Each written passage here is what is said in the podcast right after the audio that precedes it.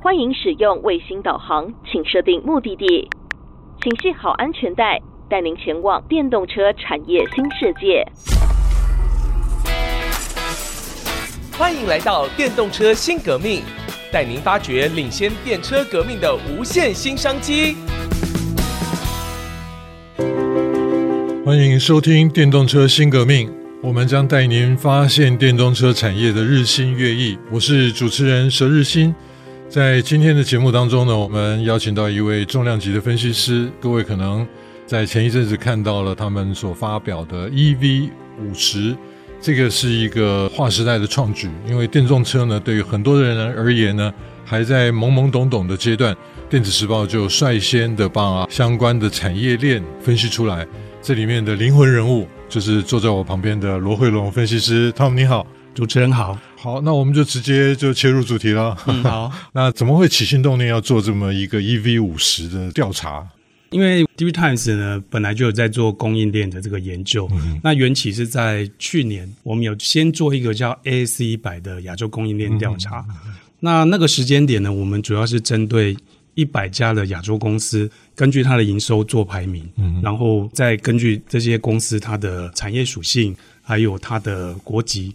再搭配他们的营收跟获利来做一个交叉的比较，嗯、所以那时候其实我们已经得到一些还不错的成果。嗯、譬如说，大家可能会觉得整个亚洲来说啊，我们发现说，其实总共一百家里面呢，前九十六家全部都是集中在中日台韩东亚的这四个国家。嗯、那真正在其他东南亚、南亚这些国家，其实他们只能分到四家。嗯、那这个是我们过去其实并没有留意到说。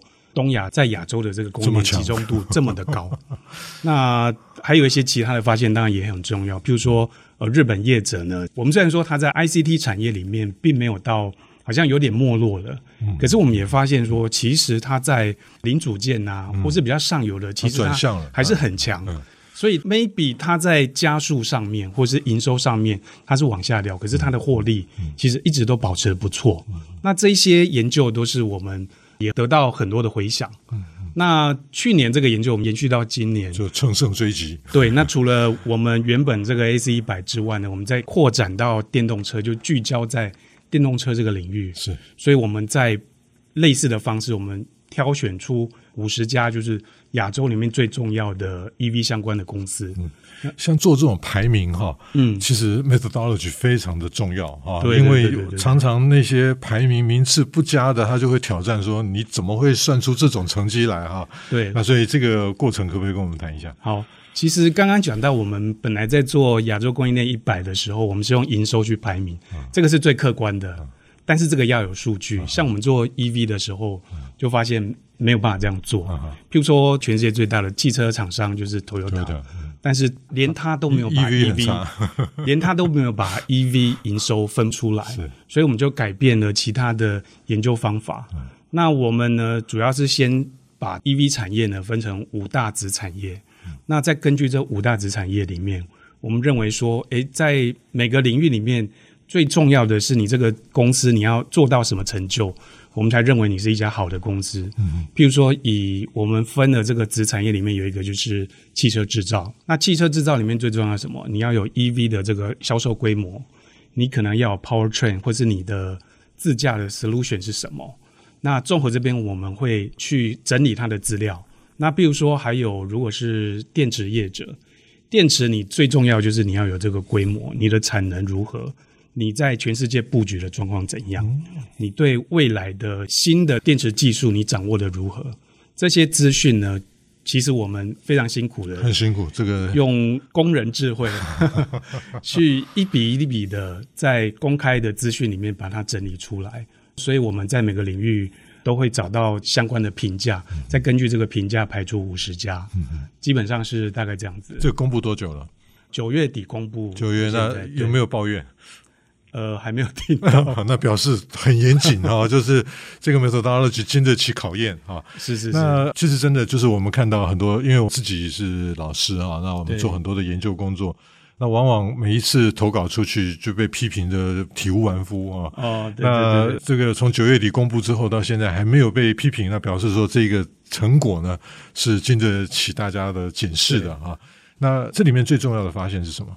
这里面我们其实一个角度是从国家的角度，还有一个是从产业的角度。那我综合来看的话，其实我们发现，其实最直接的就是我们在讲传统的汽车产业，跟我们现在讲的这个电动车产业，其实它的整个产业结构就会有点明显的不一样。是，譬如说在汽车领域里面，大家都知道日本算是汽车制造里面亚洲最强的，但是我们发现，如果放在电动车这个领域的话，它跟中国的业者并不会有太大的差距，嗯、甚至有些领域中国的业者还比较多。嗯嗯嗯、那譬如说，中国的汽车产业里面，它会允许像魏小李这些就是新创的，他们叫做造车新势力的这种新创车企，然后它每年可以卖到十几万台的电动车，目前可能还没有获利，可是它是靠着投资人的资金还在运作。嗯、这样子的模式可以允许在中国车企里面发现，然后我们也发现。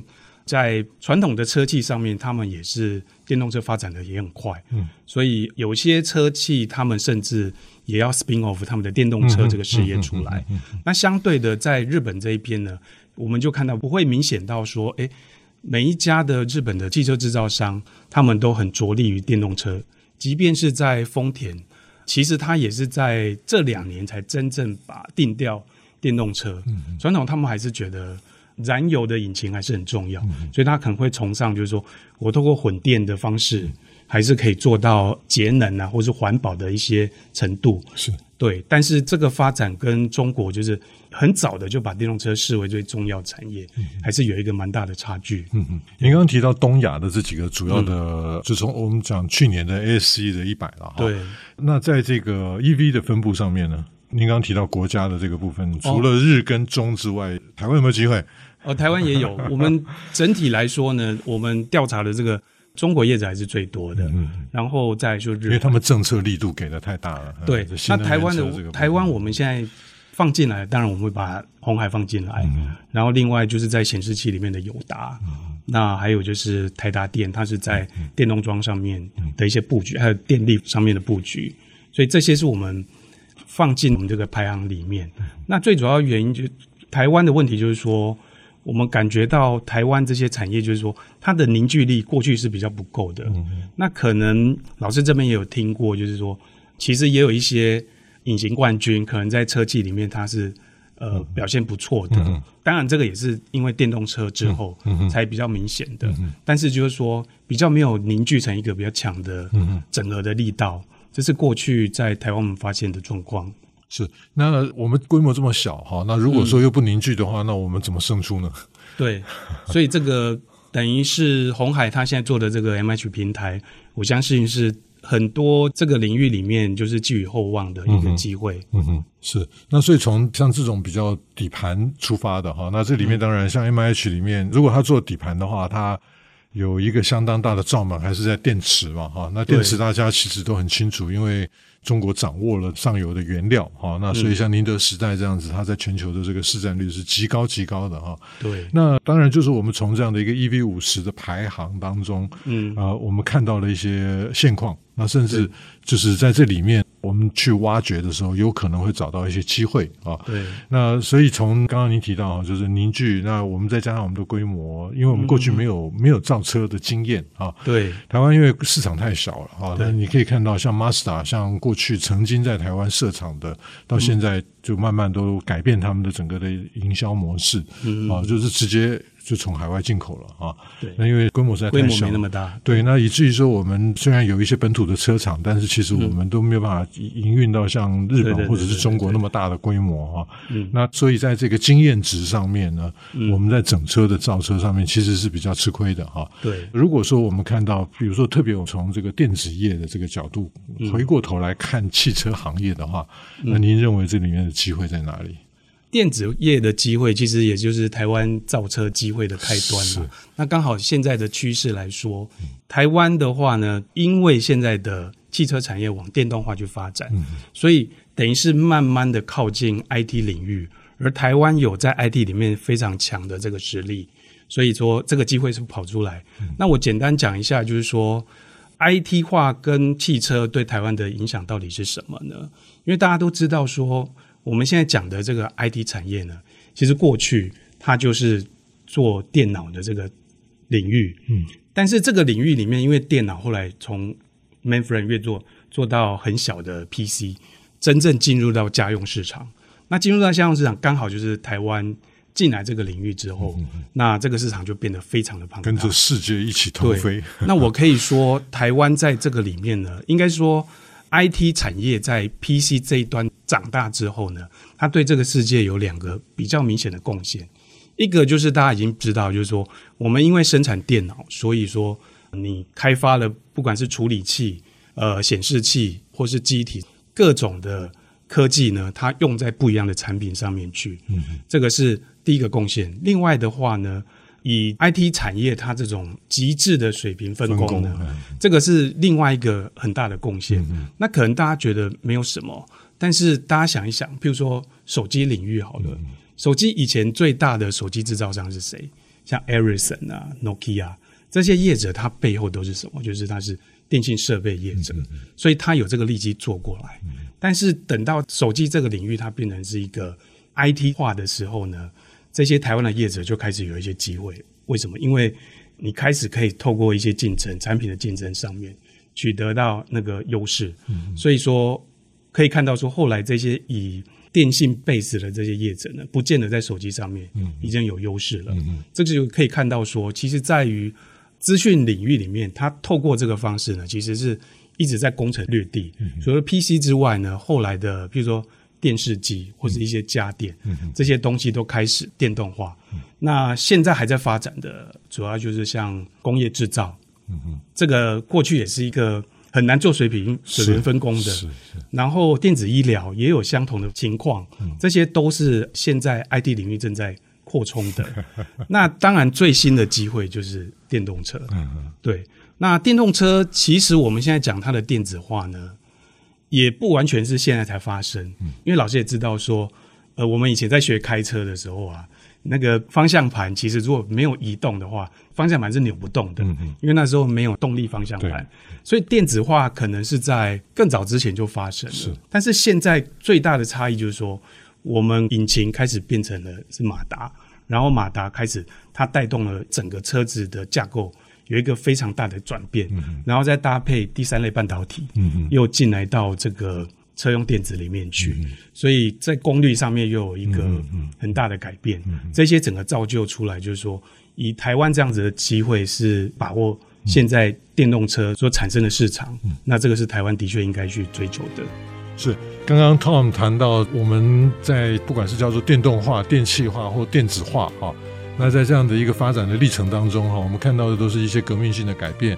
其实台湾的厂商呢，从可能切入 PC 市场之后，我们所练就的功夫，就是把这一些不管任何刁钻的产品也好，或者是供应链也好，就能够把它非常缜密的整个的分工体系把它建构起来，哈。对。那所以呢，这个可能是在全世界最高的效率里面啊。当然，就是说中国崛起之后呢，他们相对有非常多的。可能是用规模的优势啊来竞争，嗯，但是事实上呢，像台湾能够有这么缜密的一些分工的机制呢，说实在的，仍然是全世界在产业当中的一个非常了不起的成就啊。对，那我们的节目先进行到这边，休息一下，稍后我们继续回到电动车新革命。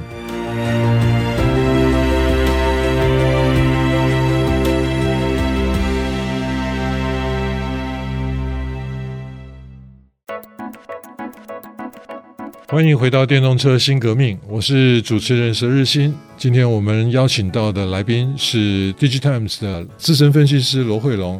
Tom，刚刚您提到了分工哈，那其实今天我们主要的重点是要来谈这个 EV 五十哈，可不可以再请您描绘得更细致一点？OK，就是把我们这次的主要发现说明。那我刚刚那个五十家在国别上面的差异，我再简单说一下哈。就是我们的发现里面呢，我们中国总共呢是认定有二十一家是相当重要的公司。嗯、那日本的话是十六家，对。那呃韩国的话是七家，还有就是台湾三家。嗯、那另外还有一些是属于印度，也有两家，嗯，还有一家是越南的业者。嗯、那这里面以在电动车制造这一边呢，刚刚讲到日本，它虽然在汽车制造上面是最多家的，但是我们选择比较多在汽车制造领域的是中国的业者，总共选了八家。嗯、那主要就是说，刚刚讲到嘛，就是说它有新创的也表现得不错，是。然后传统车企也是不错。嗯、那日本的话，主要就是在双田、丰田跟本田在电动车，算是说他们后来很快就扭转过来。嗯、哦，其实这个我也大概再说明一下，因为我们也是透过这个研究，可能在细部的去了解说，哎，为什么呈现这些结果？那以日本厂商来说呢，我们的发现就是说，传统车企其实它最在乎的就是说，它的引擎动力是不是能够延续。所以我们刚刚讲到说，它在于这个燃油车方面，对，所以他会想说，我用一些整合的方式，就是同时有混合电动跟燃油引擎来去做这个新的节能的车。但是他们还有一个更远的路径要步，就是氢能。嗯嗯，对。只是说氢能它要真正能够到落实，其实是比较远的，所以他们是希望说短期的 solution 就是混电，然后长期的话就是氢能。但这跟中国的直接就是从电动化去走，是。就有一个比较大的。这个时候就是弯道超车了，就是因为我没有前一代的包袱，所以我如果要切入一个领域的话，我可以用一个新的方式切进去。对，那刚好这个跟整个大环境就是说在于。大家现在都在讲节能减碳，是，然后各国都订立相关的标准，那等于是加速了这个纯电化的这个需求，这个就造就成这个样子。那另外我们在电池领域的话呢，主要其实大家也可以发现说，比较大的业者其实都还是在中国的动力电池。那宁德时代当然是最大的，其实日本这边也有一家就 Panasonic，还有三家的韩商，那。二线里面几乎其他的都是由中国业者包办。那我们看起来的话，觉得说，诶，整个如果你以总量来说，其实中国它是占的明显的优势。可是中国的电池有一个缺点，就是说它太集中在中国市场了。所以他们在国际化上面呢，除了宁德时代是比较显著之外呢，但是在于日韩业者，其实他们在海外的布局，是更为完整的。当然，这个都。动态的在改变，嗯、就是说，中国业者今年也是蛮强调在这个部分海外布局跟国外车企合作方面，所以这个是我们现在看到的一些情况。那另外还有就是，我们还有一个子产业就是 Tier One 跟系统整合这个部分的话呢，可以看到总共我们选的这六家呢，分布的状况其实是蛮特别的，因为像日本跟韩国，其实他们比较偏向的是传统的这种。车技的结构，所以他们在 Tier One 的实力是很强的，而且它也是已经达到国际级的水准。但是中国的话呢，它虽然也有 Tier One，可是我们可以看到说，整个中国的车技这么多，但是 Tier One 的规模普遍是很小的。另外一个可以跟 Tier One 相比的，就是 MIH 它做的这种平台化的，等于是说从 I T 领域切入过来，它做系统整合的这个业者，就是红海。可是呢，中国也有像华为，它也是透过平台化的方式在做。那这两个公司其实他们虽然都是做平台，可是他们有不一样的地方。那以红海的 MIH 来说呢，它等于是对下游就是所有的客户去开放，它也对上游去开放。哦，所以各家的上游的零组件啊，或者是 solution 呢，都可以加入进来。那车企呢，也可以在这里面去选择。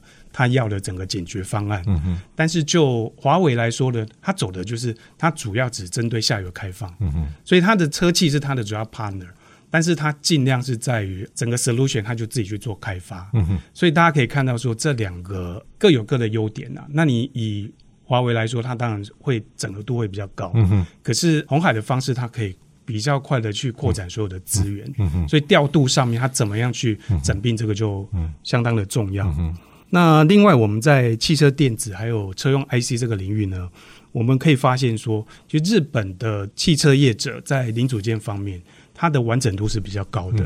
可能在譬如说自驾领域或是电控系统，还有一些关键的零组件、被动元件，这一些其实他们是因为从传统的车子开始就已经一路有。